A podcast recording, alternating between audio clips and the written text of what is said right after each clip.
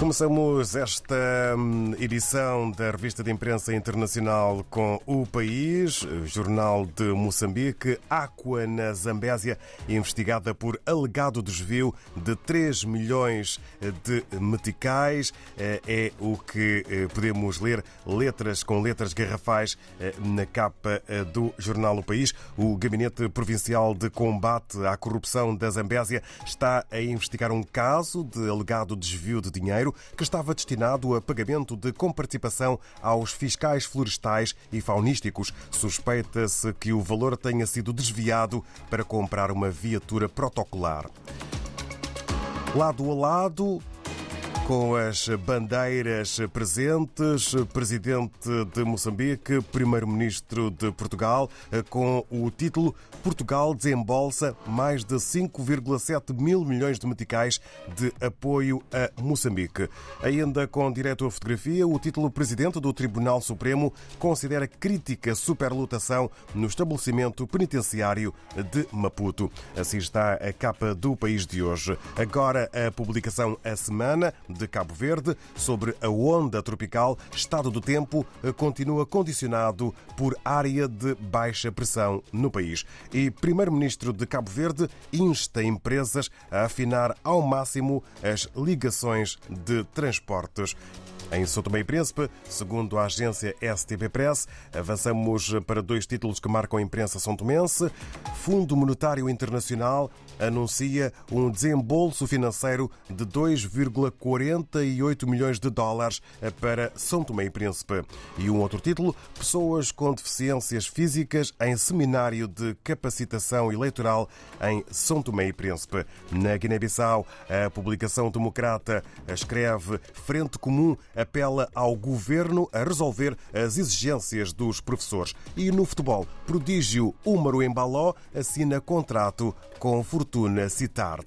No Brasil, a escolha de hoje recai sobre a publicação O Globo, que apresenta Percentagens da Datafolha. Lula tem 45%, Bolsonaro 32%, Ciro 9% e Tebet 5%. Os colunistas do Globo comentam. Petista oscila para baixo, mas segue com estabilidade na liderança. Em segundo turno, Lula teria 53% e Bolsonaro 38%. Cristina Kirchner sofre atentado ou sofre tentativa de atentado na Argentina. Argentina e o suspeito é brasileiro. Ataque ocorreu em frente à casa da vice-presidenta em Buenos Aires. A arma estava carregada, mas falhou na hora do disparo. É o que escreve o jornal Globo na sua capa. Regressamos eh, do Brasil à África, como é certo e sabido.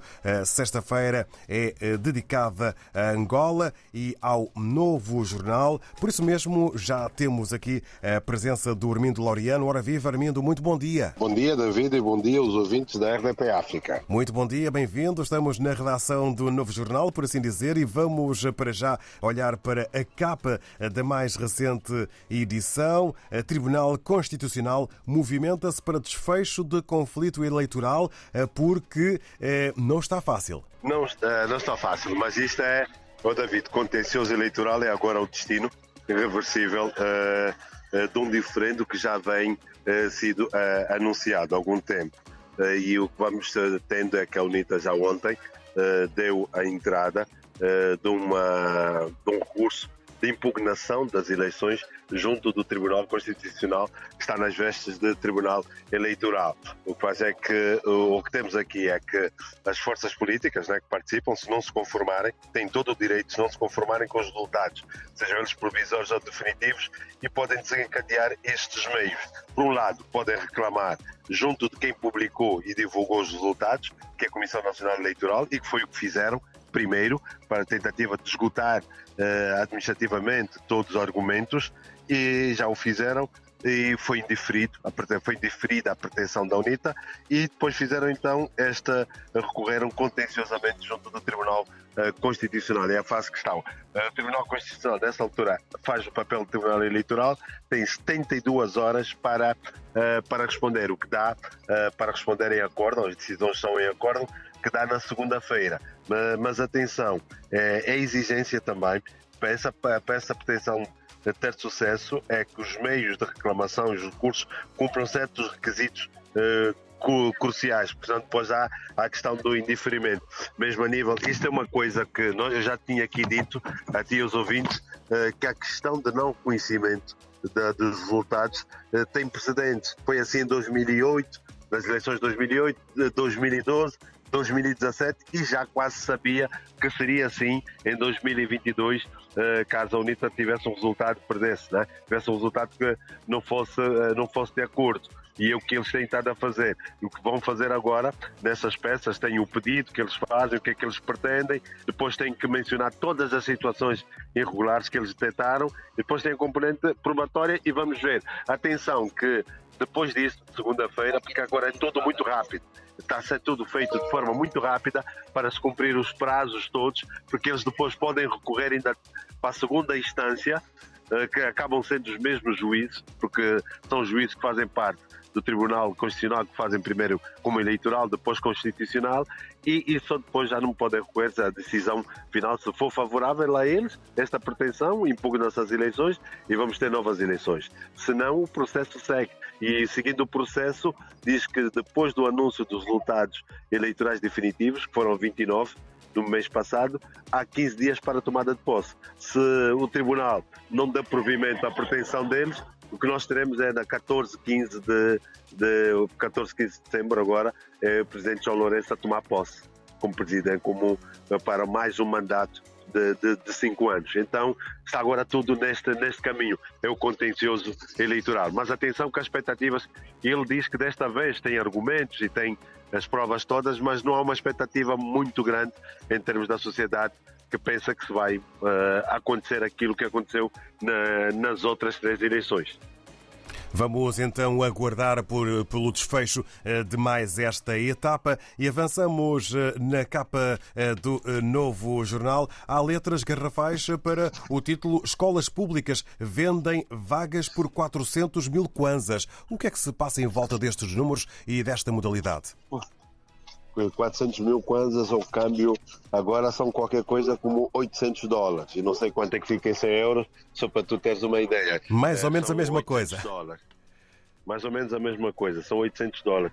É que as pessoas uh, pagam para ter uh, os seus familiares, pagam para ter os filhos e outros a terem nas escolas, de, principalmente de ensino médio, institutos médios, o e-mail e o e-mail. Eles fazem esse pagamento para os terem uh, nesses sítios para entrar. O que nós temos aqui nessa matéria do Anel Santiago é que esses casos de corrupção são escolas aqui de Luanda e a denúncia foi do movimento dos estudantes, dos estudantes angolanos, que eles já fizeram isso, já escreveram a PGR também, já, já falaram com o SIC, mas o SIC pede mais elementos e também a entrada da inspeção eh, da educação.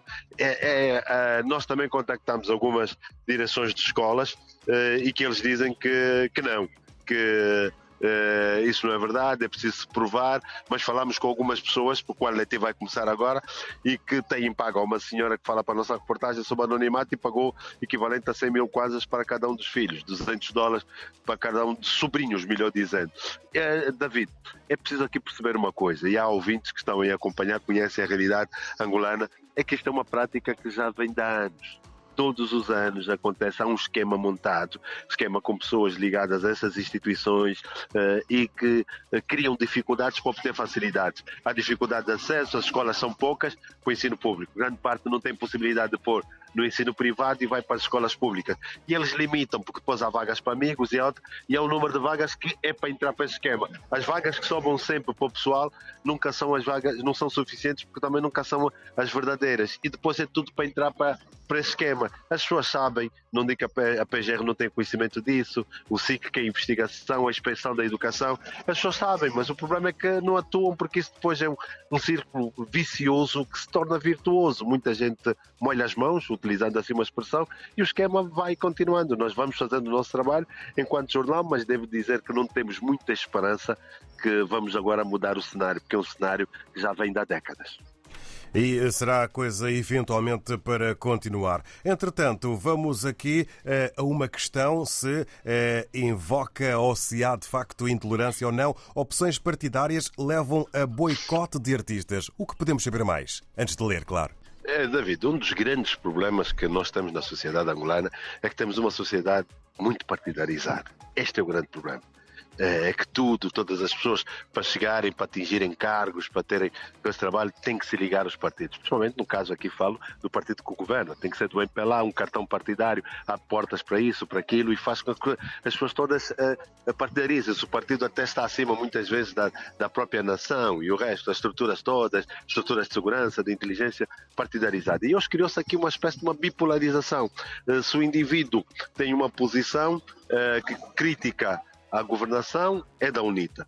Uh, se não, se tem uma, uh, se, se, tem uma muito favorável, tá, é do MPLA. E, e, eles põem a sociedade assim, não há um meio termo. E o que está a acontecer aqui é que durante a campanha eleitoral há artistas que foram chamados pelo partido MPLA para participar na campanha. Matias Damasio fez essa música, fez música para ela, Iola, Iola Semedo, a Ari, Patrícia Faria e tantos outros. E esses artistas por terem feito parte dos convidados e estarem a fazer música, a participar nas várias atividades de campanha, porque os comícios aqui acabam sendo showmícios, a parte a componente musical é muito importante, estão a ser utilizados nas redes sociais. É um discurso de intolerância, de ódio, que estão a fazer uma campanha dirigida digital em que vão às páginas deles, são atacados, uh, denunciam as páginas Facebook, Instagram e todas as outras, fazem uma campanha mesmo de um bote abaixo. Isso até uh, faz apelos até à integridade física. Eles têm muitas vezes sem reforçar até em termos de segurança. Então o cuidado que se tem é, é esse. Essa sociedade está assim, não ataca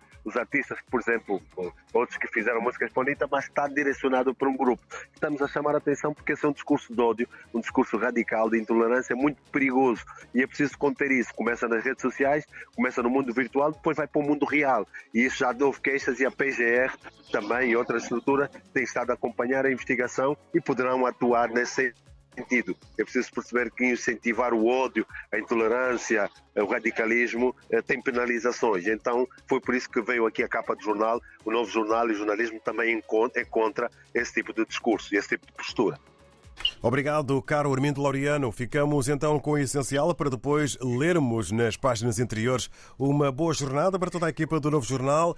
Um abraço e bom fim de semana. Olha, muito obrigado, David, e tudo de bom para ti e para os ouvintes da RDP África. Estamos juntos, um candando. Obrigado, igualmente, um candando. Foi a conversa com o Armindo Laureano sobre a mais recente edição do Novo Jornal em Angola.